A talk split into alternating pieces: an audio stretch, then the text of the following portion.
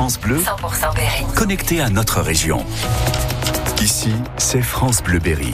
Bon réveil en ce lundi 26 février, il est 7h01. Les infos Emeline Ferry. D'abord, les prévisions météo. Eh bien, c'est pas Jojo. Hein. Il, va, il va y avoir de la pluie sous forme de grosses averses. Les températures, ça c'est plutôt agréable. 5 à 9 degrés ce matin, jusqu'à 12 cet après-midi.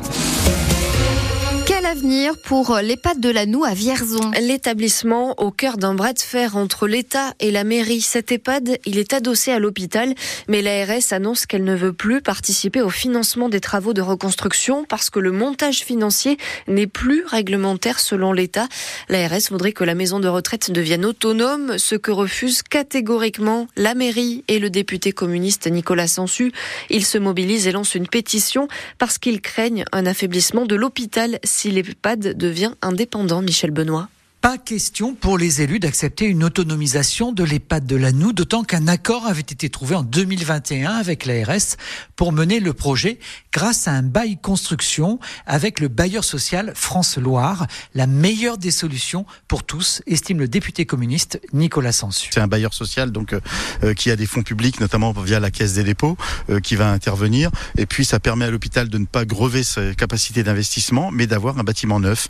Et tout le monde est content. Ça reste dans le giron de l'hôpital. On aura les 200 lits qui resteront et les résidents seront mieux accueillis. Mais ce montage administratif de bail construction est aujourd'hui illégal, affirme l'ARS, car il y aurait eu des abus par le passé. Nicolas Sansu estime que c'est un prétexte pour enterrer le projet. L'ARS plaide pour une rénovation en deux phases. Ce serait, selon elle, moins coûteux.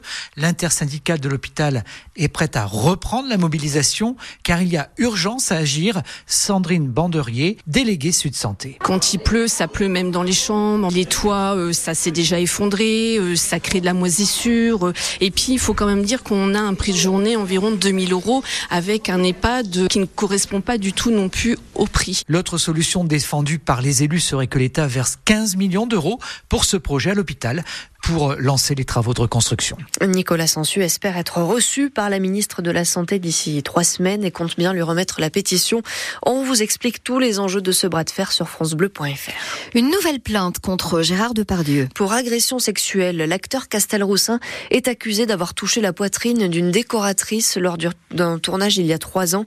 Il est déjà mis en cause par d'autres femmes dans des affaires similaires, mis en examen pour viol et au cœur d'une autre enquête pour agression sexuelle. Une bagarre devant un lycée de Vierzon et un homme blessé d'un coup de couteau. La rixe a eu lieu vendredi matin près de la gare. Un suspect vient d'être interpellé. D'après le Berry républicain, l'homme vient d'être placé en garde à vue. Selon les premiers éléments de l'enquête, la bagarre n'a pas de lien avec l'établissement devant lequel elle a eu lieu. Soyez très prudents si vous partez skier pendant ces vacances. Une avalanche a eu lieu hier en Auvergne dans le massif du Sancy. Plusieurs skieurs aguerris ont été surpris et ensevelis par la neige. Quatre n'ont pas survécu.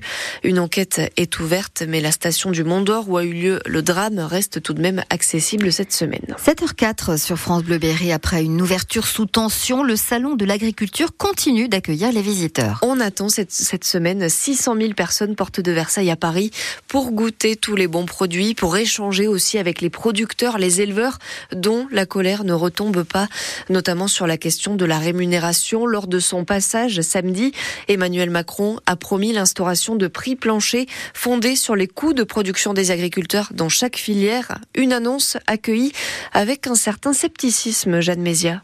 C'est le cas notamment du président du syndicat majoritaire, la FNSEA. Arnaud Rousseau demande quelques éclairages peu convaincus par l'annonce du président. Il parle de soviétisation de l'économie avec une conférence annuelle ou trimestrielle qui fixerait les prix.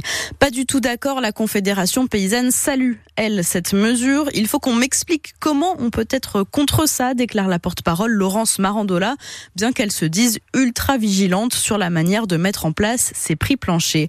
Et même Bruno Dufayet, ancien responsable de la FNSEA de la filière bovine, affirme que cette demande est récurrente chez les agriculteurs. Il parle même d'un revenu vital pour les éleveurs.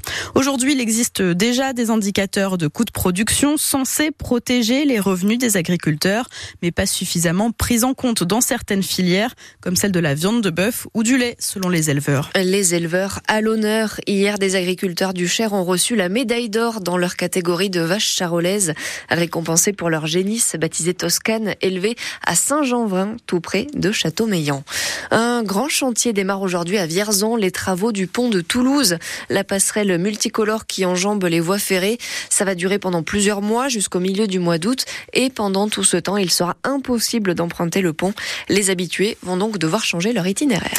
Bourges est bel et bien la capitale du basket féminin. Les tangos l'ont encore prouvé hier avec un match d'une haute intensité contre l'Asvel dans un Prado rempli et survolté. Écoutez un petit peu cette haut-là dans les tribunes. 5000 personnes.